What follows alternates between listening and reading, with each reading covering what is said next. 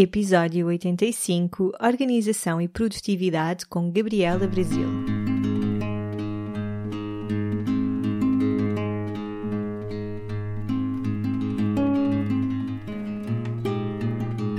Olá, eu sou a Cláudia e este é o Oficina Podcast. Todas as semanas trago-te um convidado a uma reflexão que te vão ajudar a viver de uma forma mais simples, feliz e consciente. No Oficina não existem verdades absolutas e aqui tudo é uma descoberta. Olá a todos e a todas, bem-vindos e bem-vindas a mais um episódio do Oficina. Esta semana eu trago-vos a Gabriela Brasil. Já há muito tempo que eu queria conversar com ela aqui para o podcast, porque já sigo o trabalho dela há algum tempo. Aliás, quem me apresentou a Gabriela foi a Cristel Leal, que já esteve aqui no, no podcast, a fundadora do Nomadismo Digital Portugal.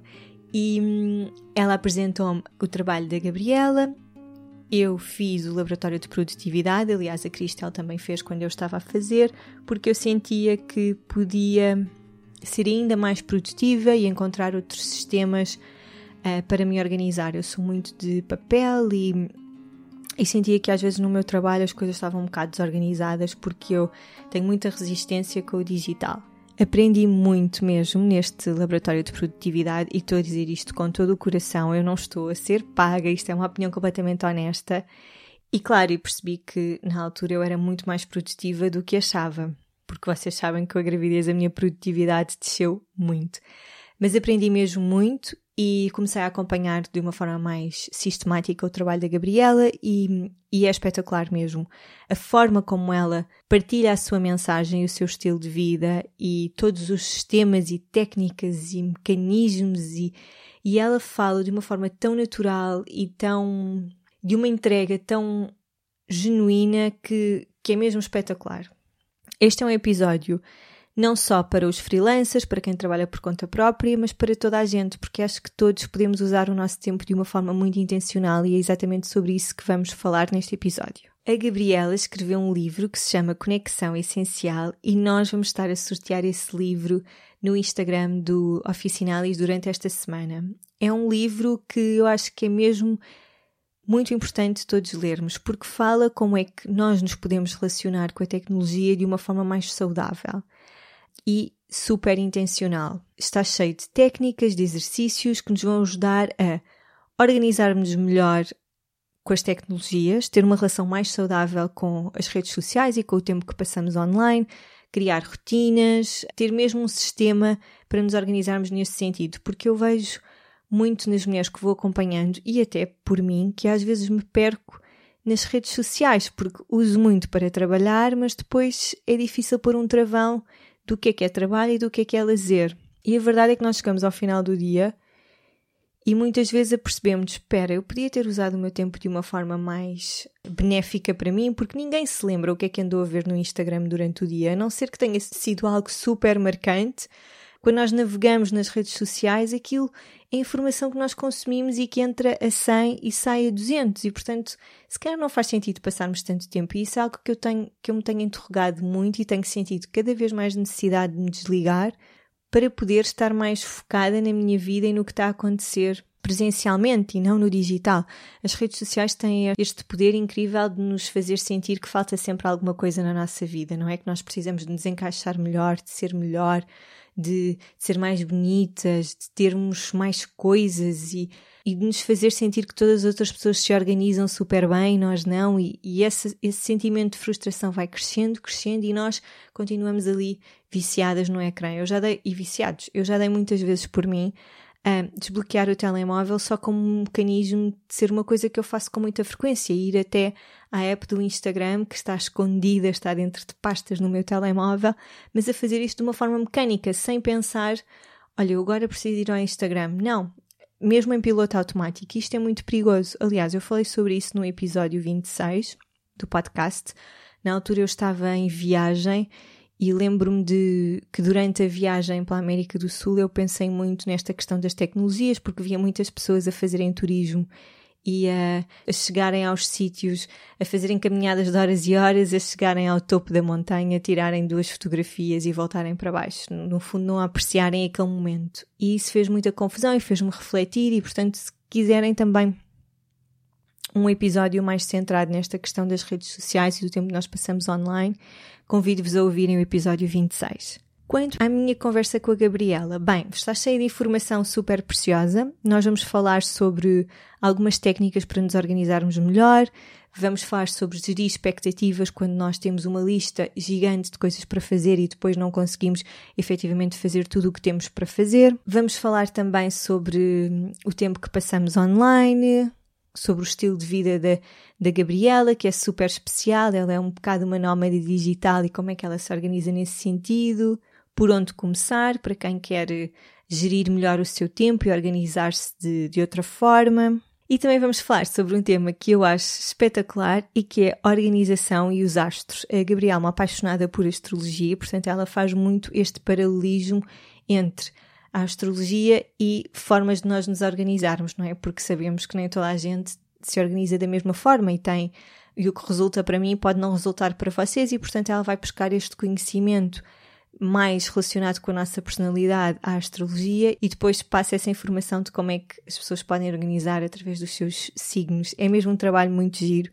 O site da Gabriela tem mesmo muita informação, muitos posts. De vez em quando ela faz uns lives e eu tento assistir sempre porque a informação é sempre super preciosa. Portanto, nós estamos aqui a falar de uma pessoa que sabe mesmo o que está a falar e que aplica, porque às vezes nós sentimos que, que estamos a ouvir alguém e que aquela pessoa está a falar de cor. Não, a Gabriela vive mesmo assim. E é mesmo um trabalho que vale a pena acompanhar. Partilhem este episódio com todas as pessoas que vocês sentem que são umas desorganizadas, que gostariam muitas vezes, as pessoas também se gostariam de organizar melhor, mas não sabem muito bem como, por onde começar.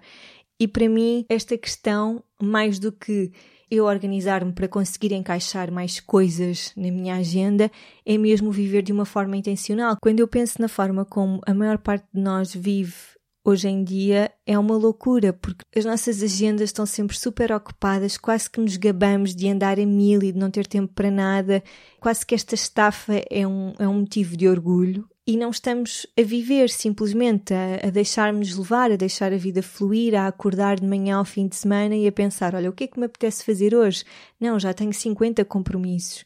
E isso para mim é vivermos de uma forma intencional e só e cada vez mais é assim que me faz sentido viver. Por isso espero que se inspirem, que aprendam, sigam o trabalho da Gabi porque vale mesmo a pena e passem no Instagram do Oficinalis para ver se são os sortudos vencedores e recebem o livro Conexão Essencial. Só muito rapidamente antes de passar à minha conversa com a Gabi, queria deixar-vos um recado muito rápido e que é Ainda temos alguns lugares para o brunch de Mindful Eating, que vai acontecer no dia 11 de maio na Lisbon Cooking Academy, mas uh, vamos fazer aqui umas pequenas alterações em relação ao brunch em si, porque este era um evento de praticamente um dia, onde nós íamos fazer a parte teórica e depois íamos ter muito tempo para saborear um brunch delicioso e foi isso que fizemos no Porto e foi espetacular e correu mesmo muito bem. Mas a, a, verdade é que ao final destes dois dias, um para cozinhar e outro para estar no evento e para estar com todas as pessoas, eu já estava muito cansada fisicamente ao final destes dois dias e percebi mesmo que não faz sentido nesta fase da gravidez eu estar a fazer trabalho tão pesado, porque há sempre coisas para carregar, a passar muitas horas em pé e, portanto, o que vai acontecer é que nós alteramos aqui um bocadinho a estrutura do brunch e vai ser um evento que vai começar às 10 e meia da manhã e vai terminar à uma. Nós vamos fazer toda a parte teórica de Mindful Eating, portanto, todos os exercícios que para mim é o mais importante passar-vos, toda essa informação, o, o manual, essa estrutura não vamos alterar e depois, em vez de termos um brunch, vamos ter apenas uns petisquinhos para ir comendo à medida que eu vou falando. Claro que o facto de termos encurtado o brunch vai fazer com que o valor também seja menor, portanto, se Uh, anteriormente o, o, preço do brunch era um, um, constrangimento para vocês. Espreitem agora eh, esta nova informação e não deixem para a última para se inscreverem porque os lugares vão desaparecer num instantinho. Para mim, este vai ser mesmo o último evento que vou fazer antes de ter o meu bebê, portanto eu queria mesmo muito, em vez de cancelar o evento, queria mesmo muito passar-vos esta informação para que vocês possam ter uma relação saudável e plena com a comida. E agora sim, sem mais demoras, vamos à minha conversa com a Gabi.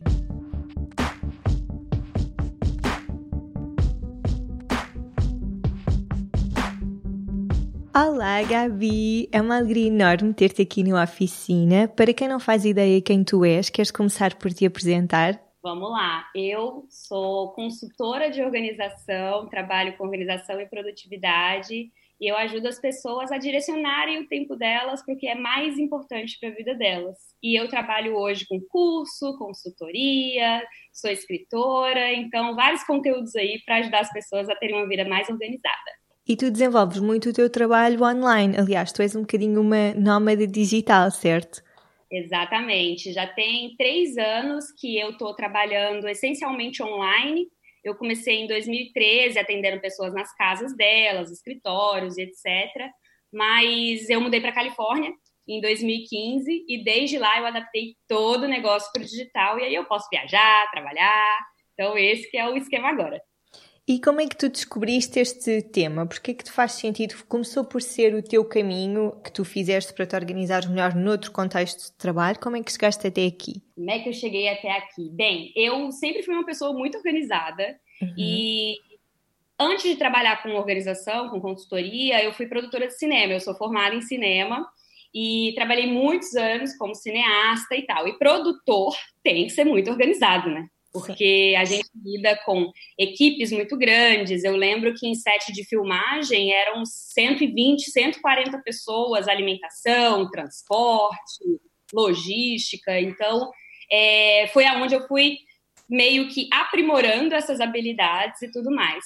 Mas depois de um tempo, esse estilo de vida começou a ficar meio pesado para mim, porque era muito volume de trabalho, muita carga de trabalho. E aí eu comecei a olhar para o empreendedorismo com outros olhos. E aí eu falei, bem, essa é a oportunidade, vou mergulhar um pouco mais. Não sabia que tinha profissionais que trabalhavam com organização. E aí eu fui pesquisar um pouco, fui estudar um pouco mais sobre isso. E aí mergulhei tanto que cá estou até ensinando para as pessoas, né? Como fazer isso. Foi meio assim. Em termos práticos, como é que tu ajudas as pessoas? Porque existem muitas formas de nós nos organizarmos, não é? Portanto, para quem um, está um pouco perdido, de que forma é que tu podes um, ajudar a pessoa a encontrar o seu caminho? Legal. Eu não sei se o pessoal já, já viu aí o, o novo seriado da Marie Kondo que saiu na Netflix.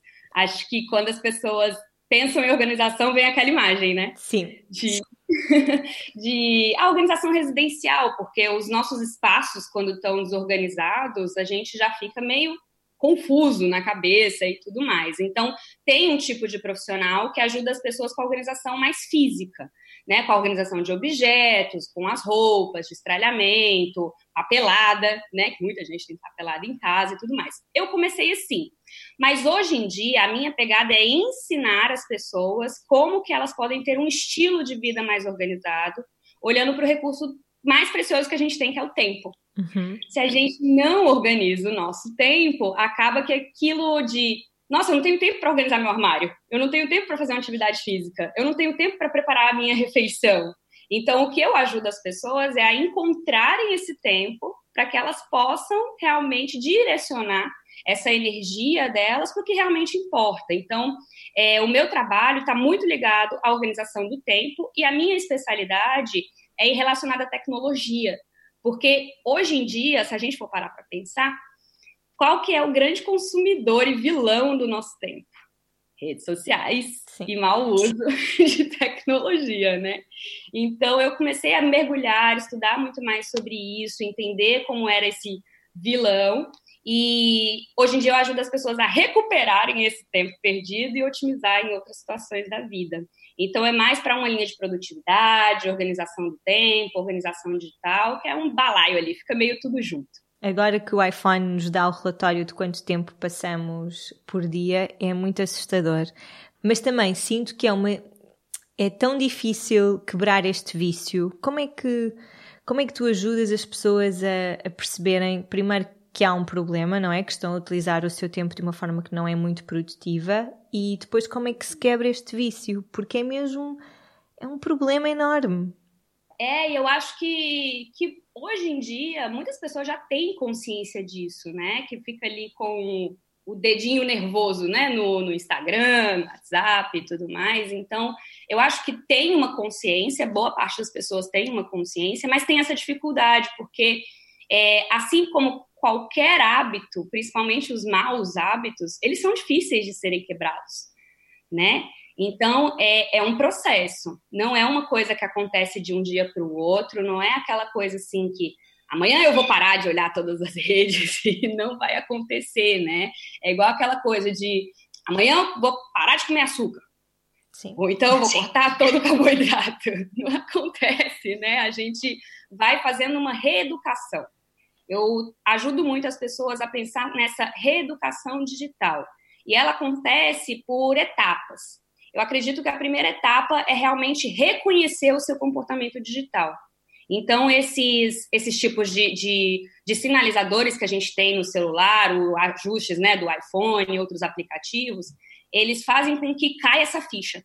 Uhum. Porque na hora que a gente vê o número, não dá aquele negócio assim, nossa, que está acontecendo? É assustador, como você falou, né? Então, o primeiro passo realmente é cair essa ficha, é instalar aplicativos, é reconhecer. Eu falo muito para os meus clientes, começa a perceber para onde vai esse tempo, sabe? Tem umas estratégias do tipo, ah, o que eu uso mais? WhatsApp, Instagram? Então, coloca ali no lugar do aplicativo que está no Instagram, no seu celular, coloca um aplicativo de meditação. Você vai notar quantas vezes você vai cair ali, Uhum. Porque é meio automático, né? Então, o primeiro passo é realmente reconhecer, entender para onde está indo esse tempo, ver esse número, que é, assim, sem brincadeira. Boa parte das pessoas passa mais de 4, 5 horas por dia em redes sociais. É bem, ah. é bem alto. É bem alto esse número, né? Então, a gente precisa reconhecer. O segundo passo, né, a segunda etapa nesse processo, é realmente colocar limites entender quanto que você precisa, é, como uma, uma dieta, né? Eu preciso de tanto de rede social, tanto do meu e-mail, tanto da, da comunicação com os meus clientes via WhatsApp, e perceber esses limites mesmo, porque enquanto a gente não delimitar, é muito fácil se perder, muito fácil, né? Então a gente precisa de ter essa clareza de quanto tempo a gente precisa, né? O terceiro passo é realmente organizar colocar cada coisa em seu lugar. Porque se você tem fotos desorganizadas, e-mail desorganizado, mensagens desorganizadas, tudo desorganizado, é muito mais difícil de você achar e você vai passar mais tempo ali conectado. Então, um lugar para cada coisa, cada coisa em seu lugar. Assim vai ser mais simples de você reconhecer os processos. Depois, é interessante você brincar com automações. A internet uhum. pode fazer muita coisa pela gente, a tecnologia pode fazer muita coisa pela gente. E se a gente usar esse benefício a nosso favor, fica muito mais simples. Né? Então, é, uma, uma automação que existe, que, é, que todo mundo usa, é a notificação. Só que a notificação não é benéfica na maioria dos casos. Né? Ela leva a gente, por exemplo, uma notificação do Instagram, fulano curtiu sua foto. Você vai lá no Instagram e aí mais um milhão de coisas acontecem lá dentro né? Aí vai, ah, recebi um e-mail, você vai olhar o seu e-mail, aí você se perde naquele mundo de e-mail. Então, é realmente ver se essas automações estão sendo benéficas. E a outra parte é realmente revisar, sempre entrar em contato com essa organização. Então, não adianta você organizar suas fotografias no início do ano e não organizar mais. Elas vão, a gente continua tirando fotos, então tem que voltar. Não adianta você destralhar seu e-mail e não ter um comportamento de manutenção sabe? Então, assim, são, são etapas que meio que acontecem juntas, mas que a gente tem que passar por, por elas, né? Essa conscientização, delimitação e tudo mais. Eu acho que o mais difícil é delimitar. Sim. É o mais complicado, né? E entender assim, nossa, eu só preciso. Quando eu comecei esse processo, eu fui realmente colocar no papel, né, como boa pessoa organizada e entender quanto que eu precisava, no final das contas, eu não preciso mais de duas horas em rede social. E olha que eu trabalho com internet. Uhum. E perceber isso foi muito doido, porque eu passava mais de cinco horas em rede social. Uau! Então eu falei, não, mas eu preciso de duas. Então, até eu fazer com que a minha organização coubesse nessas duas horas, foi um desafio. Né? Hoje em dia, quando eu sei que eu passo dessas duas horas, eu entendo para onde foi o meu tempo. E esse é o grande benefício porque tudo bem se você ficar mais tempo, se você souber o que você está fazendo. Porque é consciente, né? Então é, é o que eu digo para todo mundo, é um processo, não é de uma hora para outra. Tem que se comprometer, tem que ficar observando, porque é de passinho em passinho que a gente vai. Eu sinto, pelo menos também com as pessoas que vou acompanhando, e é um acompanhamento muito diferente do teu, mas que o mecanismo de dizer não tenho tempo já é automático. Que nós às vezes nem sequer pensamos, será que eu tenho mesmo tempo para fazer aquela coisa? E, e olho para a vida das pessoas que estão à minha volta e as pessoas não têm tempo para estarem juntas de uma, com qualidade ou raramente se veem e isso é muito triste porque há sempre, não é? Andamos sempre muito, muito ocupados temos sempre esta desculpa do não temos tempo e não temos tempo uns para os outros. Portanto, só esta consciência de que realmente a maior parte de nós uh, usa o seu tempo de uma forma que não é a mais produtiva, e isto também é tudo muito relativo, não é? Porque se calhar para alguém passar 5 horas nas redes sociais é a melhor parte do seu dia. Mas eu acredito que para a maioria de nós não é, é só mesmo piloto automático. Um, estou tão cansada para sair do sofá, então vou ficar aqui a fazer scroll. Tu já falaste um bocadinho sobre como é que tu fizeste esta, este reajuste, mas sendo alguém que trabalha online, como é que tu pões um travão para só usar as redes sociais essas duas horas por dia? Porque para mim é uma dificuldade. É, é uma dificuldade. Eu trabalho com vários, várias pessoas que também empreendem online e é uma dificuldade geral. Assim, uhum. para mim, eu sempre tenho que ficar de olho e eu faço isso organizando. A organização é a salvação da minha lavoura, porque o que eu faço sendo empreendedora digital é que por que, que eu tenho que estar na internet? Isso é um, um passo importante. A minha rede está lá. Eu tenho que comunicar para eles coisas que ajudam as pessoas, né? Porque eu não vou entrar para ficar compartilhando algo que não vai ser benéfico para minha rede. Então, esse é o primeiro ponto. Para eu fazer isso, eu preciso entender, ok, que, que eu estou oferecendo agora? Eu estou lançando um livro, eu estou fazendo a divulgação de um curso novo, estou falando sobre esse tema. Então, a partir do momento que eu sei o que trazer de benefício para minha rede, eu começo a organizar. Essa semana eu vou falar sobre esse assunto. Essa semana eu tenho que divulgar esse material. Eu tenho até um, um caderninho de calendário editorial que a cada dia eu coloco assim, bem, hoje eu quero falar sobre, com a minha rede sobre isso. Uhum. Então, eu acho que tem que ter, claro, quais são os pontos que você quer compartilhar ali. Porque simplesmente entrar e falar, nossa, a gente tem coisa para falar o tempo todo. É verdade. e quando a gente curte, tá, né, você deve ter esse mesmo sentimento de é legal a gente compartilhar as coisas com a nossa rede. Os feedbacks que a gente recebe são muito gostosos, né? Então, eu adoro compartilhar uma coisa de uma viagem, alguma coisa que eu estou fazendo em casa, porque é muito legal ver a curiosidade das pessoas. Essa curiosidade, pelo menos, me desperta um, um prazer de ver essa pessoa quer se organizar. Ela está curiosa para saber mais sobre isso. Mas eu também tenho um limite. Então, é, eu vejo muito, por exemplo, aquele recurso novo do Instagram das perguntas, né? Uhum. Que deixa a sua pergunta.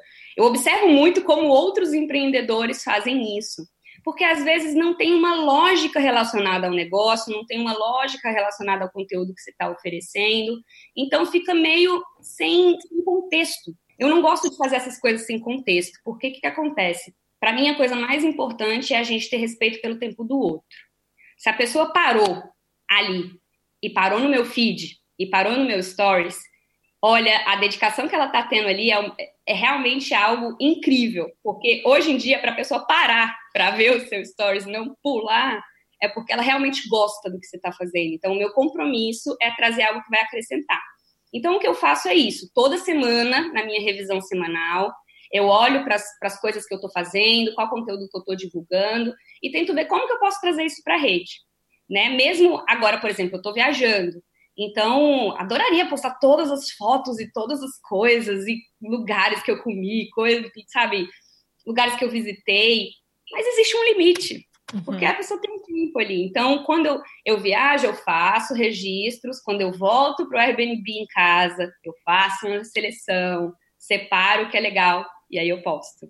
É um, é um, cuidado, é um carinho que eu acho que eu tenho com, com as pessoas que me acompanham, porque o tempo delas também é muito importante. Uau, super importante aquilo que estás a dizer e também é, podemos fazer a ponte para esta forma super intencional que tu tens de comunicar, de viver, mas também desenvolver o teu trabalho.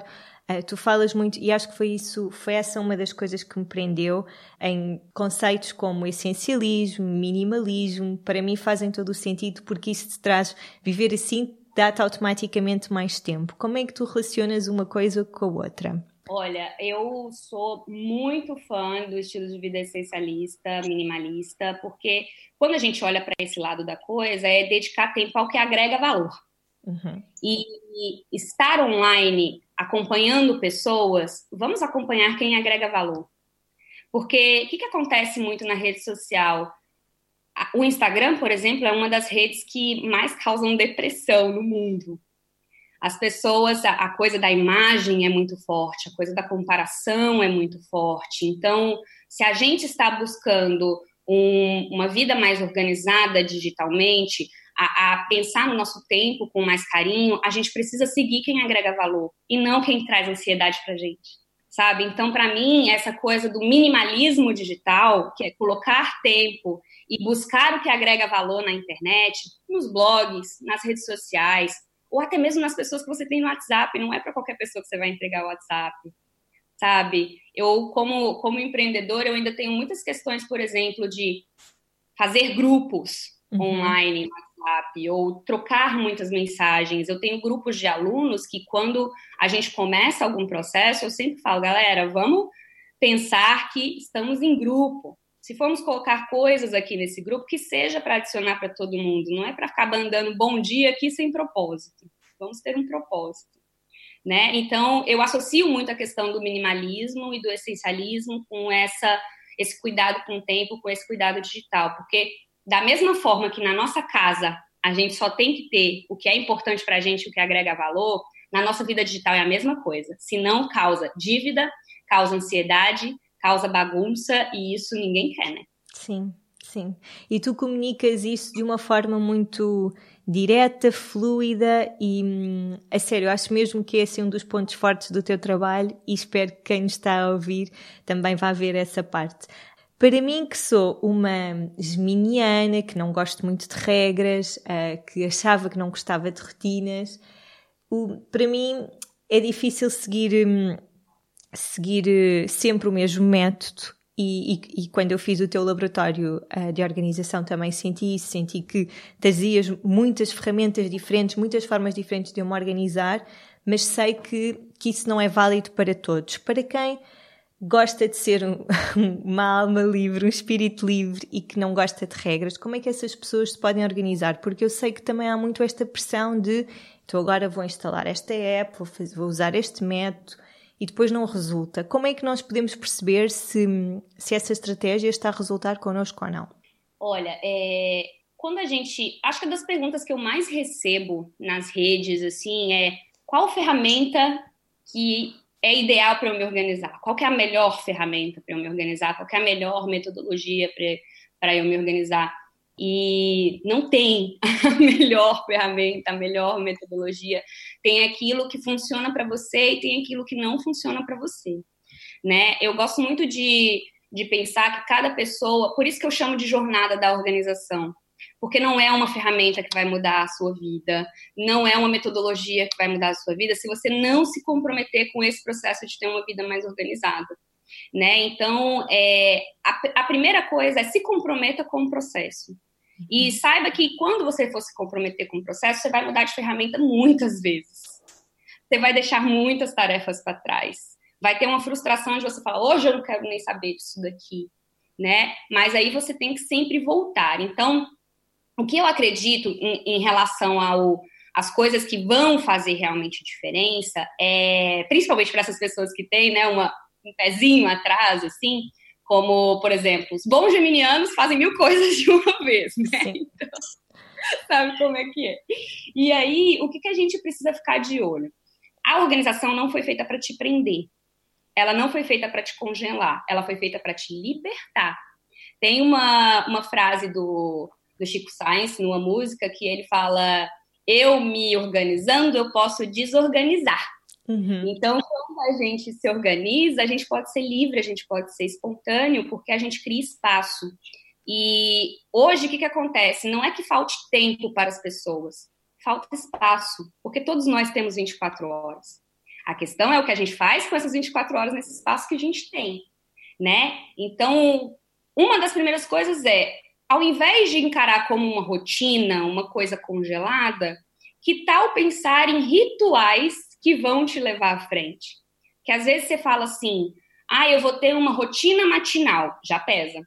Uhum. Todo dia de manhã eu vou acordar, vou fazer a mesma coisa e tudo mais, parece que já cria, né, aquele peso mental. Quando a gente pensa, qual que é o meu ritual para começar amanhã? É acordar de maneira gostosa, lavar o rosto, tomar um café, sabe? Dar comida para o cachorro, regar minhas plantinhas. Eu gosto, são coisas que fazem parte do seu ritual de começar o dia. Então, é, e rituais fazem parte da humanidade desde sempre. Uhum. Nós temos rituais, rituais de aniversário, ritual de ano novo, ritual de celebração, o tempo todo a gente tem, né? Os dias dos namorados, os dias das mães e tudo mais. Por que não criar os nossos rituais pessoais para cuidar da gente, para cuidar do nosso trabalho, para cuidar dos nossos filhos, para cuidar das nossas coisas? Então, a rotina de limpeza é uma coisa, o ritual de cuidar da sua casa é outra. Sim, sim. É outro peso, né? Então, essa coisa do ritual eu levo muito em consideração, assim. A outra coisa é realmente entender o seu estilo de organizar.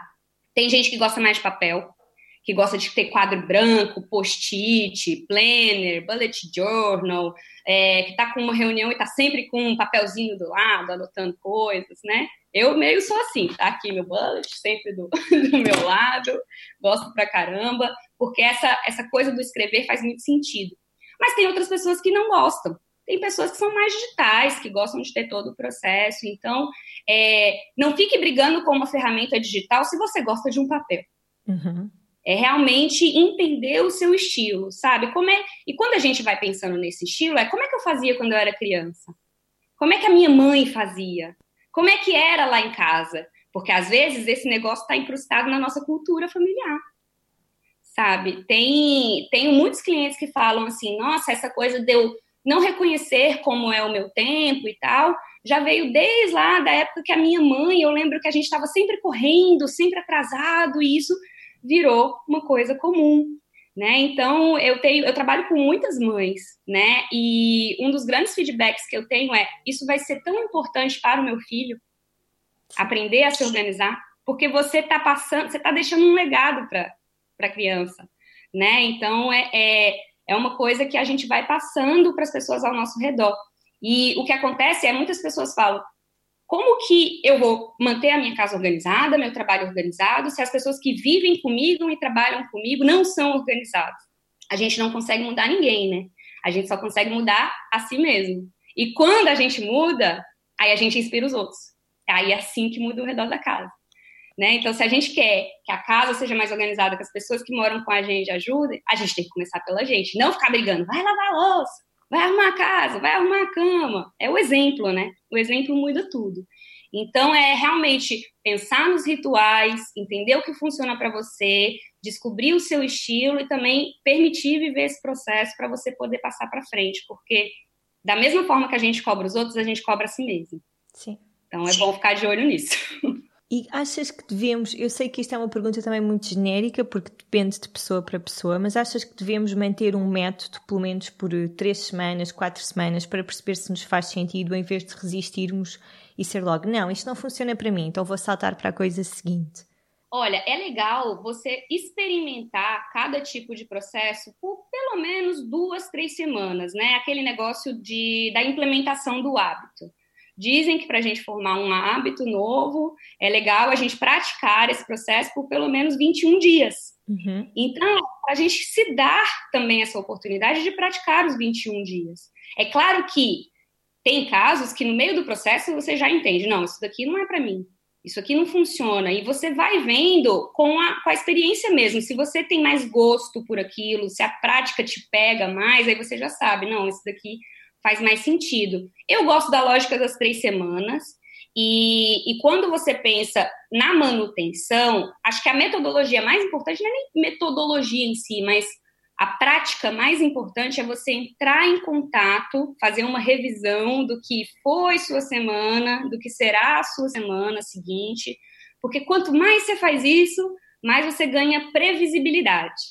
E a previsibilidade faz muita diferença. Então, se eu fosse recomendar uma prática para ficar aí experimentando pelo menos umas três semanas para ver se a organização é para você ou não, e eu tenho certeza que vai ter bons resultados, é fazer a revisão. E a revisão no papel ajuda muito, porque você escreve. E quando você escreve, a memória pega e fica mais internalizado, né?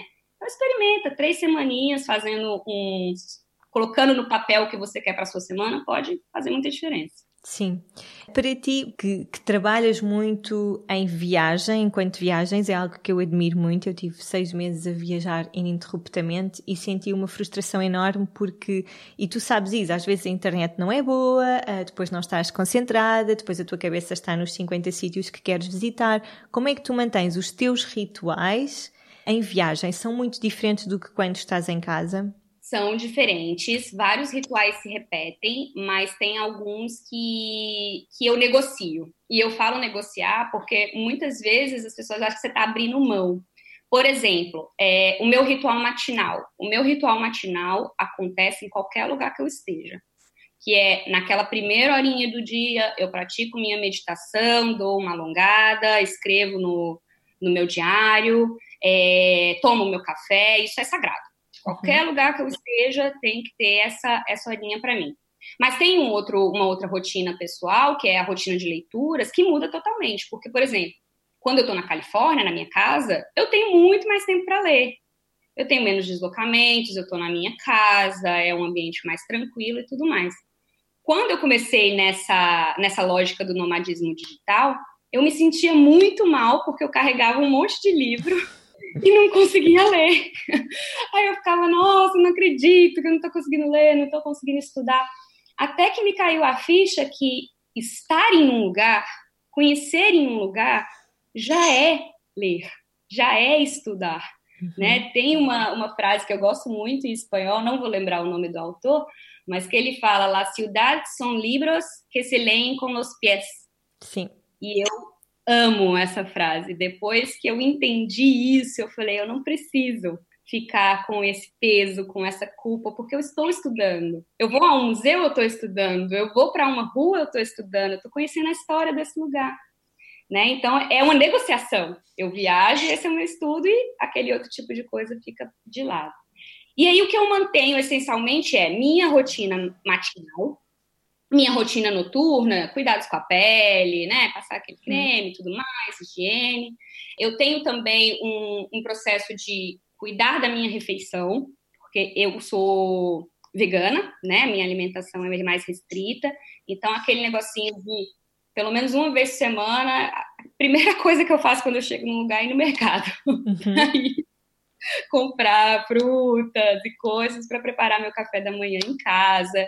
E eu mantenho isso de cuidar do meu almoço e tal, porque se deixar eu fico muito tempo sem comer. Então tem que manter esse ritual. Em relação ao trabalho, é, as minhas consultorias elas funcionam em horários diferentes. Por exemplo, agora eu estou em Istambul, então são seis horas de diferença do Brasil. Uhum. E aí eu vou atender meus clientes à noite. Quando eu estou na Califórnia, eu atendo meus clientes à tarde. E aí eu só faço uma diferenciação. Eu saio de manhã, dou uma passeadinha à tarde, volto à noite para trabalhar. Os meus blocos se mantêm. O que eu faço é uma brincadeira de Lego ali, que eu vou trazendo as coisas diferentes. Respostas se mantêm, é, o trabalho mais burocrático né, das atividades do dia se mantém. Eu acho que o que muda muito é o horário, né, a ordem que eu faço essas coisas, e as negociações, principalmente de estudos, porque eu estudo mais a cidade do que alguns cursos. Sim. E sente, eu sinto cada vez mais que o mercado de trabalho não está mesmo ajustado ao, ao estilo de vida que, que, hoje em dia temos, aquela coisa do ficar a trabalhar de melhor, já terminar todas as tarefas, mas ficar a cumprir horário, a olhar para o computador quando o trabalho já terminou. Sentes que existe um número de horas que, que seria o ideal se fôssemos produtivos de trabalharmos, porque chega um limite em que estarmos 8, 9 horas, 10 horas no escritório não, não, vai, não vai ser bom para ninguém. Uh, qual, qual, pela tua experiência, qual é que tem sido assim o sweet spot em termos de horas de trabalho? Olha, para mim, um dia ideal de trabalho tem seis horas. Uhum. Por que seis horas? É, eu li um livro ano passado que fez muita diferença para mim, inclusive é, já saiu tradução para ele em Portugal. No Brasil, acho que ainda não saiu, mas em Portugal já saiu. Ele se chama Rest. Fala como você é, rende mais quando você trabalha menos. E nesse livro, ele fala que a rotina dos artistas, né, de várias pessoas aí famosas no mundo e tudo mais, era uma rotina de quatro horas de produção. E outra pessoa que enfatiza muito isso, Tim Ferriss, o ator de Trabalho Quatro Horas por Semana, ele uhum. fala muito desse número quatro. E aí, quando eu fui mexer nos meus esquemas de trabalho, o que eu encontrei foi o seguinte: um, eu não consigo ficar concentrada por mais de quatro horas em alguma coisa. Depois de quatro horas, a energia já começa a baixar, o corpo já começa a doer, pedir uma outra, um uhum. outro tipo de informação. Né? Como eu tenho, no mínimo, dois atendimentos por dia, isso nas de terças a quinta-feiras, e meu cada atendimento meu leva duas horas, eu peguei esse número mágico de quatro. Porém, eu não consigo só atender meus clientes, eu tenho as outras atividades do dia, né? De mandar nota fiscal, fazer as outras coisas, né? E aí eu separei duas horinhas para isso. Claro que não são todos os dias que eu consigo fazer seis horas, uhum. não são. Geralmente eu trabalho de seis a oito horas por dia, mas o meu número mágico é seis. O que eu acho interessante é menos do que essas seis horas, eu ainda vejo alguma dificuldade das pessoas de implementarem. Mas se você trabalha, por exemplo, em blocos de quatro horas, isso mais por um estilo né, mais livre, quando você uhum. pode fazer de nove a cinco horas da tarde, é um bloco de quatro horas, descansa, vai preparar seu almoço, dá uma saída, lê um livro e volta para um outro bloco de quatro horas. Eu percebo que isso rende bem. Uhum. Isso rende bem. Tem que experimentar. Né? É, é uma boa para experimentar. E assim, tem uma outra coisa que é interessante, que tem uma metodologia chamada Pomodoro, e o Pomodoro fala que você pode se concentrar ali, pegar um timer de cozinha, né, de 30 minutos, e você deixa 25 minutos concentrado, 5 minutos descansando. Depois de quatro pomodoros de 5 minutos, você descansa 30. Então, se você for pensar nessa lógica de 6, é como se você tivesse três momentos de Pomodoro, cada um de duas horas, com quatro Pomodoros dentro. E é muito legal fazer isso, né? Para quem trabalha em casa, é aquela coisa, faz duas horas, vai lavar uma louça, aí volta. Funciona bem. Porque é muito fácil, eu, e tenho certeza que tu também sentes isso, para quem trabalha uh, por conta própria, há sempre coisas para fazer, sempre. Por isso, ficarmos embrenhados no trabalho durante 12 horas, 15 horas, uh, não é assim, é louco, mas não é assim tão difícil de acontecer. Aliás, é muito fácil que aconteça. Mas realmente tenho sentido que não é nada produtivo, nem, nem para a maior parte das pessoas no mundo empresarial, esta, esta obrigatoriedade de ficarmos no trabalho até mais tarde não, não faz sentido.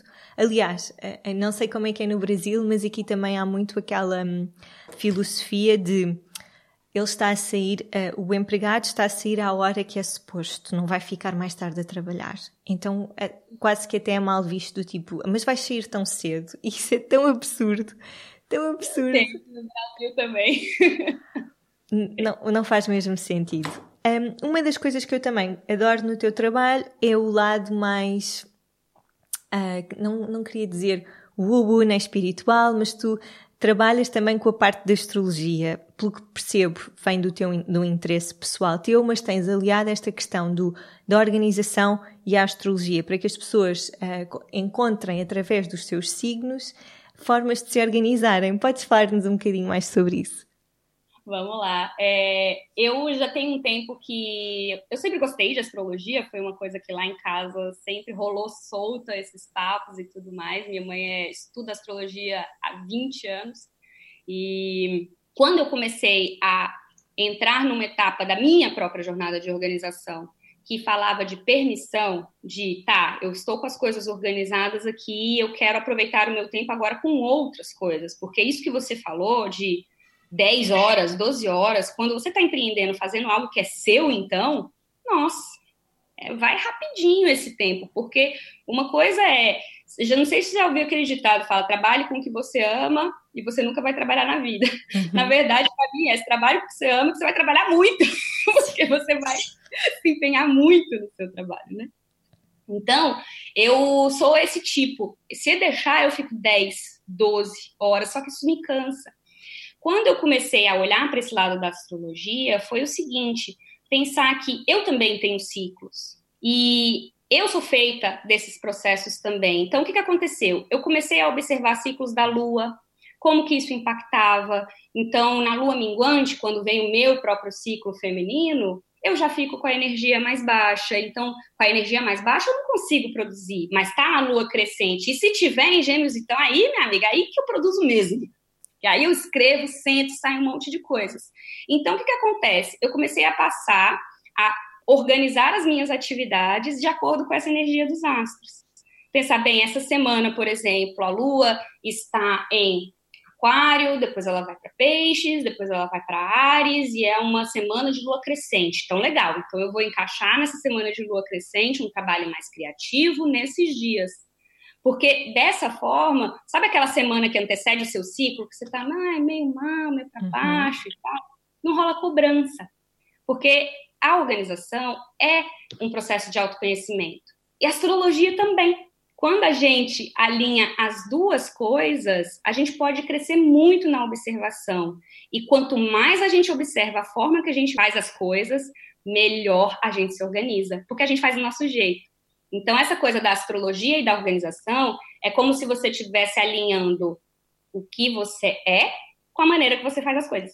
Sim. E aí dá é uma beleza. Dá um casamento muito feliz. Aliás, tu tens uma série de vídeos no YouTube que depois também vou deixar na descrição do episódio para precisamente para ajudar os signos a organizarem-se melhor.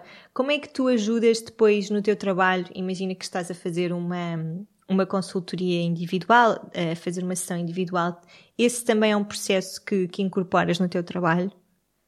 Olha, eu não incorporava, mas ultimamente muitas pessoas têm me procurado perguntando sobre isso e tudo mais. Então, o que a gente está fazendo? Está fazendo justamente essa análise de vamos observar. Muitas clientes minhas já colocam lá no calendário aonde está a lua, qual o signo que está, já faz a análise e traz essas observações. Por exemplo, Gabi, nessa semana que antecede isso, a lua estava onde eu me senti produtiva. Aí a gente pensa, bem, o meu Marte está em Ares. Então, quando a Lua está em Ares, fica muito mais ativo. Então, eu tenho ajudado as pessoas. Assim, eu acho que os últimos clientes que eu peguei, pelo menos 90% me passaram uma astral para dar aquela olhadinha.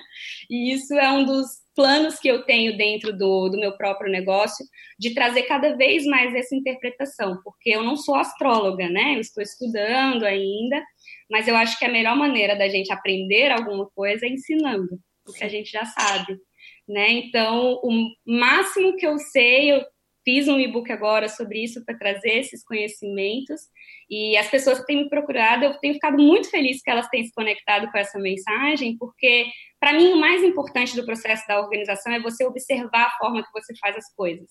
Se você usa essa energia da Lua, dos planetas, de como você se sente alinhado com isso, nossa, é, é, é, muito legal de ver. É muito legal de ver. Então, recentemente, nas consultorias, isso tem aparecido bastante.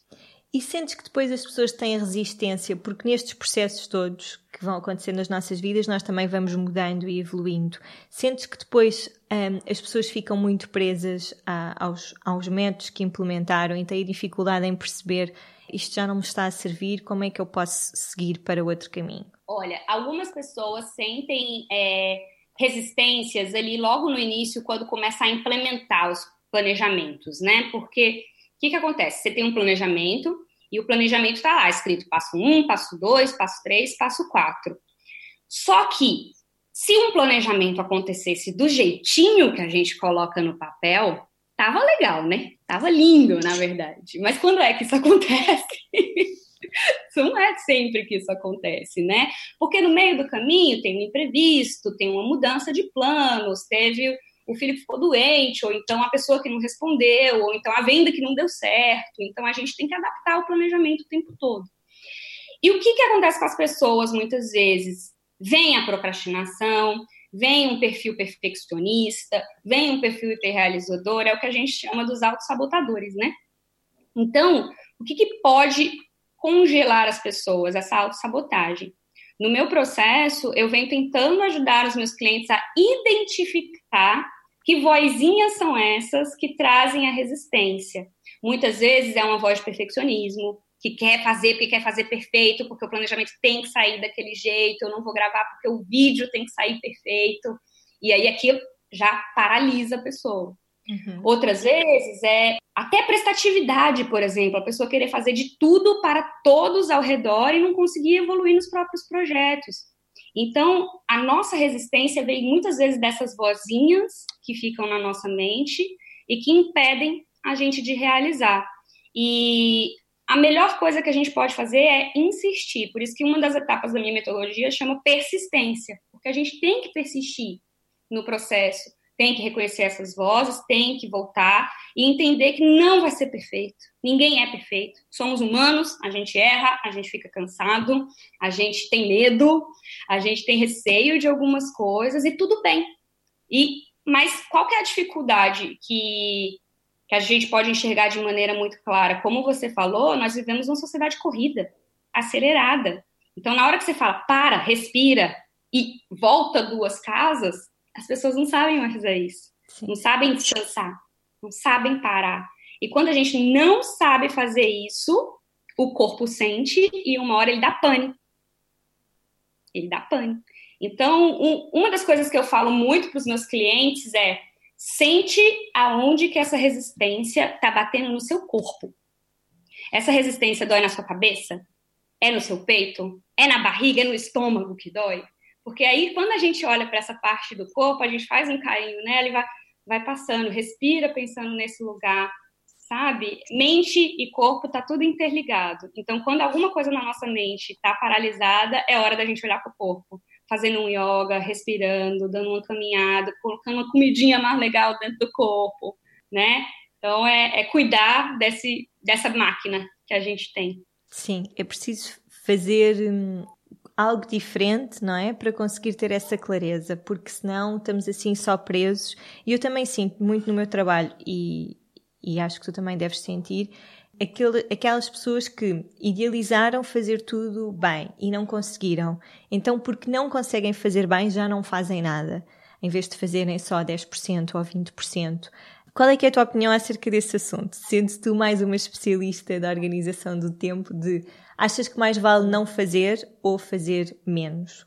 Olha, é, eu sou uma, eu digo muito para os meus alunos que eu sou uma perfeccionista em tratamento intensivo, assim, mesmo, porque eu já fiquei muito paralisada com questões que eu tinha medo e perfeccionismo e tudo mais. Por exemplo, eu sou cineasta. E quando eu comecei a gravar os meus vídeos, eles não saíam do jeito que eu via quando eu fazia cinema. Por quê? Porque eu estava gravando em casa, uma coisa mais caseira, sem iluminação e tudo mais. E aquilo me doía de uma maneira tão terrível que eu falava, não vai sair. E muitas vezes eu deixei de publicar conteúdo, de colocar as coisas na rede por conta desse medo.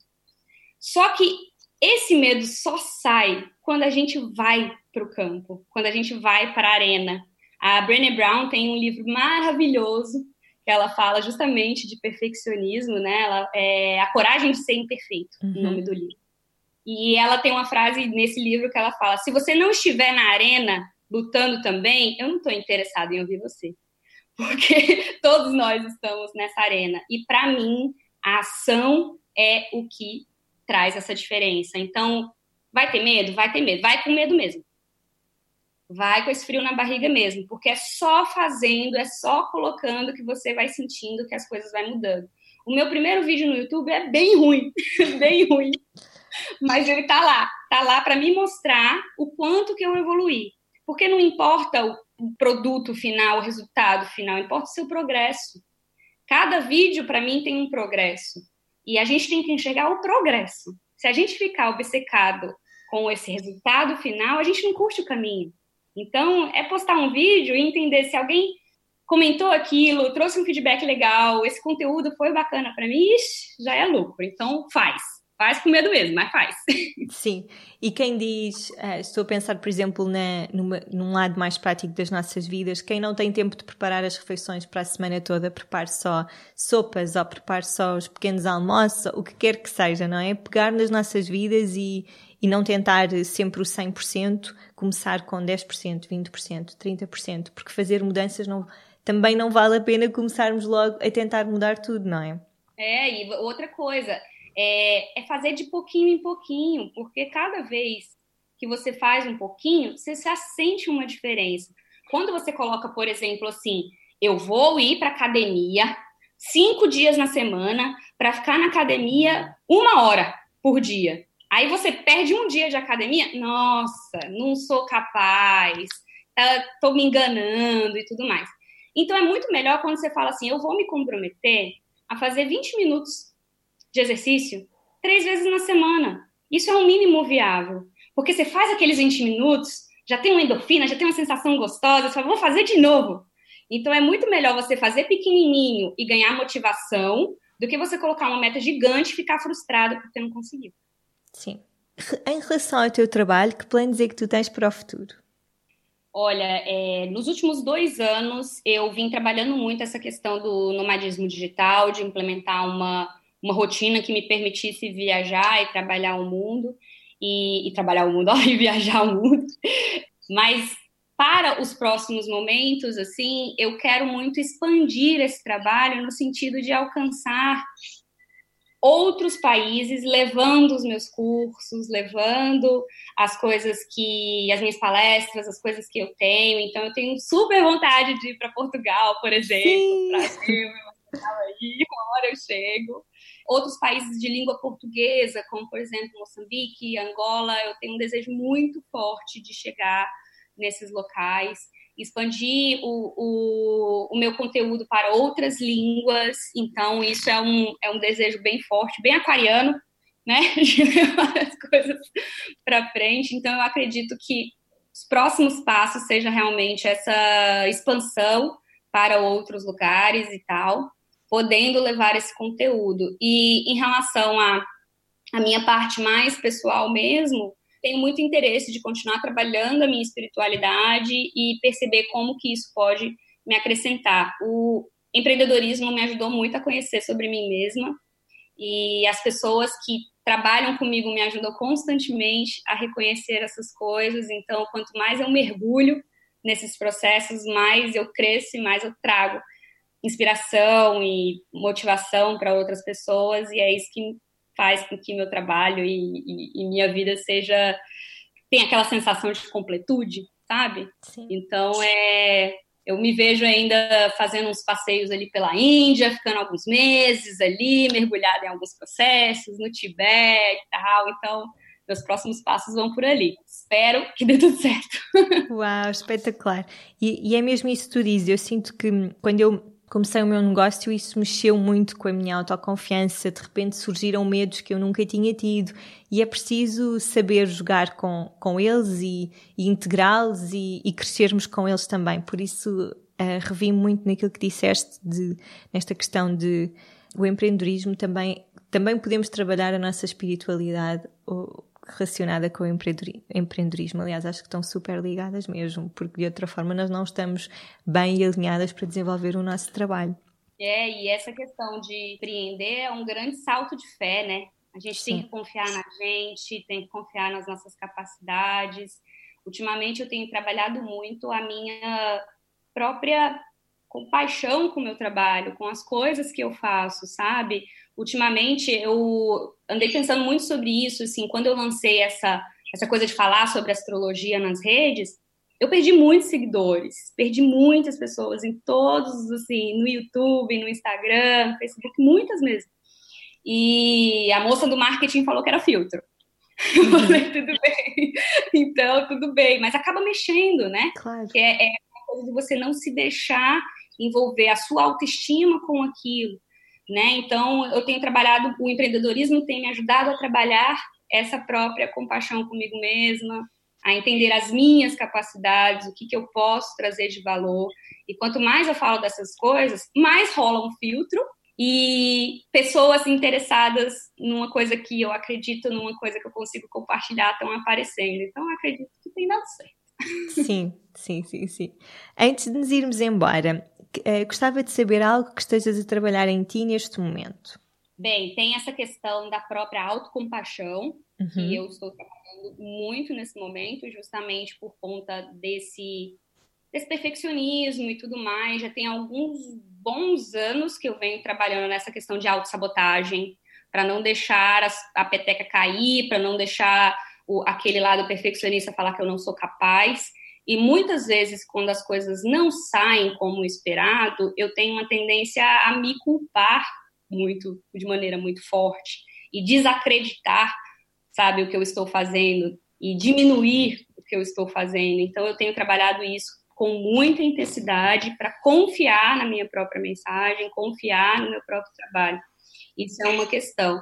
A outra questão que eu tenho trabalhado muito é a questão do meu próprio corpo. Quando eu era mais, mais nova, eu não tinha essa ligação assim de comer bem, cuidar do, de exercício, sabe? Ficar no sol um pouquinho para dar aquela vitamina D. Uhum. E hoje, qualquer tempinho que eu tenho livre, eu já estou ali fazendo uma massagem, fazendo uma caminhadinha, esticando um pouco mais, sabe? Antes eu tinha muita preocupação de estudar, estudar minha cabeça, minha cabeça, alimentar, consumir informação, ver filme no YouTube, ler livro, ver, sabe, tudo isso.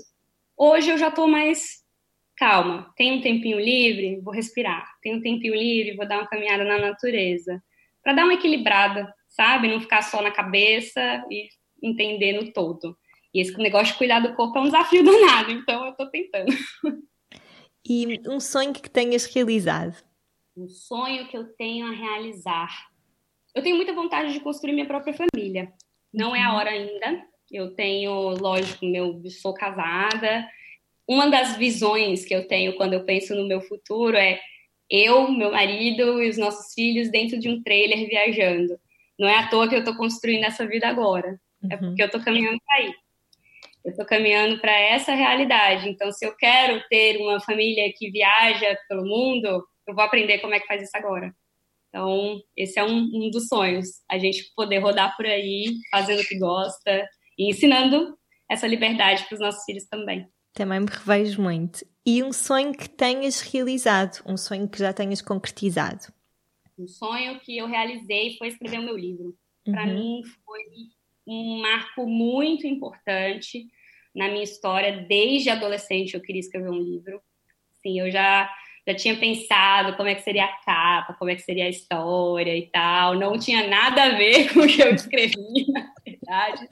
Mas saiu. E eu lembro que o, quando eu encontrava as pessoas no lançamento, ou mesmo quando as pessoas me trazem o feedback sobre o meu, sobre o meu livro, foi o meu primeiro filho. Então, Sim. Já plantei uma árvore, já escrevi o livro, então agora é o próximo. Falta filho. Um, como é que foi para ti? Aliás, nós ainda não falámos do teu livro, apesar de que vamos sortear o teu livro quando, quando o episódio sair. Sobre o que é que fala o teu livro? O meu livro fala sobre como que você pode utilizar a tecnologia com mais propósito. O nome dele é Conexão Essencial e ele é um livro sobre experiência. Ele fala um pouco como que foi essa jornada minha para reencontrar o essencial, então minimalismo digital, como que eu reduzi esse comportamento, como que eu entrei em contato com outras possibilidades. Tem um termo que eu falo no livro que é o infoveganismo, que é como você consome informação de uma maneira né, mais curada, mais tranquila e tudo mais, que realmente fez muita diferença para mim. Então, o livro fala sobre todo esse processo, desde aquele momento. Ele é dividido em três partes, na verdade. Ele fala do mundo conectado, de como nós estamos mergulhados nessa realidade, todos nós, todos uhum. nós. É, depois, o eu conectado, como que você pode buscar essa conexão com as coisas que são mais importantes para você. E da conexão essencial, como que você vai trabalhar essa conexão a partir né, dessa negociação que você faz com as coisas na sua vida. Então, é um livro de experiência, é um livro que fala sobre esse processo todo de uma pessoa aí dos seus 32 anos, que nasceu sem ter essa tecnologia toda, mas que ali foi mergulhando, mergulhando, minha adolescência de MSN, Mirk, PQ, sabe como é que é? Esse mundo aí e é essa experiência que eu trago. E imagina como será o dos nossos filhos, não é? O mundo da tecnologia, porque nós, nós acompanhamos toda a transição e o nascimento da, da tecnologia. Agora, para os nossos filhos, eles, vai ser o universo deles. Um... Você vai ver como é que vai ser, porque as crianças hoje já estão mergulhadas nisso, né? Então é Os pais têm um desafio muito forte. Sim. Os pais têm um desafio muito forte. Porque é aquela coisa, cada casa tem suas regras. Cada família tem as suas regras. Né? Então, quais são as regras da casa? Quais são as coisas que a gente vai trabalhar aqui? Tem muitos pais que falam, ah, é a TV, o iPad dentro do avião para sossegar a criança, né? Até quanto tempo é necessário? Então, por isso que eu falo muito desse processo da conexão essencial para você mesmo, porque se você quiser passar para alguém, vai vir pelo seu exemplo. Então, é, você vê hoje pesquisas e mais pesquisas falando do tanto que as crianças já reconhecem o comportamento dos pais assim. Eu tenho um cliente que chegou esses dias e falou: o meu filho chegou em casa e começou a me imitar. Aí eu falei: como assim te imitar? Aí eu falei: ele pegou o celular, ele contando, ele pegou o celular, ficou com a mãozinha aqui né, com o celular na, na orelha e com a outra mão no computador. Aí virou para mim e falou: Papai, olha eu, olha eu trabalhando, olha eu produtivo, olha eu trabalhando. E aí ele ficou meio assustado. Né? Ele falou: tem, tem alguma coisa aí. Porque a criança não sabe o, o impacto disso. Mas ver ele falando que a visão do filho dele a respeito do pai era ele conectado com o celular numa mão e o computador na outra, preocupou ele. Foi essa uma das razões, justamente, que ele veio até procurar consultoria por conta disso, né? Porque ele falou: eita, alguma coisa tá, tá pegando. Uau, é muito bom que os pais tenham essa percepção. Eu acho que se calhar esse trabalho é até é mais difícil para a nossa geração, precisamente como estávamos a dizer, porque existe um antes e um depois nas nossas vidas, mas estou a imaginar que para os nossos filhos eles já vão nascer com isto e se calhar já vão saber lidar com a tecnologia de uma forma muito mais suave porque para eles já é uma coisa normal do que nós lidamos. Portanto, vamos ver. Gabi, muito obrigada. Eu sei que tu trouxeste muitas dicas boas e espero mesmo que as pessoas comecem a acompanhar o teu trabalho e se apaixonem, porque, a sério, eu sou mesmo uma super fã do teu trabalho. Tenho o teu livro, eh, estou muito contente por agora poder eh, sortear o teu livro para que mais pessoas possam conhecer o teu trabalho. E por isso quero mesmo dar-te os parabéns e estou muito feliz que, que agora faças também um bocadinho parte deste cantinho. Eu estou muito, muito agradecida por estar aqui. Como eu te falei, uma das, das coisas que eu tenho de visão é realmente poder conversar com pessoas de outro local. Então, muito obrigada pela oportunidade. Para mim é um prazer, é um prazer falar sobre esse assunto, é um prazer compartilhar experiências. E feliz pra caramba por poder fazer isso aqui com você. E, né, fiquem as pessoas que estão acompanhando. Gente, pode vir todo mundo que aqui nessa rede, portas abertas. Quem está buscando por organização, produtividade, vai ser um prazer ajudar. E eu te agradeço muito por confiar no meu trabalho, ler o livro, ver os cursos e tudo mais, porque para um empreendedor criativo que trabalha de pessoa para pessoa, esse é o melhor feedback que a gente pode ter, sabe? Alguém que quer trazer esse, esses, essas experiências e esses aprendizados para sua galera. Então, para mim, é, é uma coisa muito importante. Obrigada. Muito obrigada.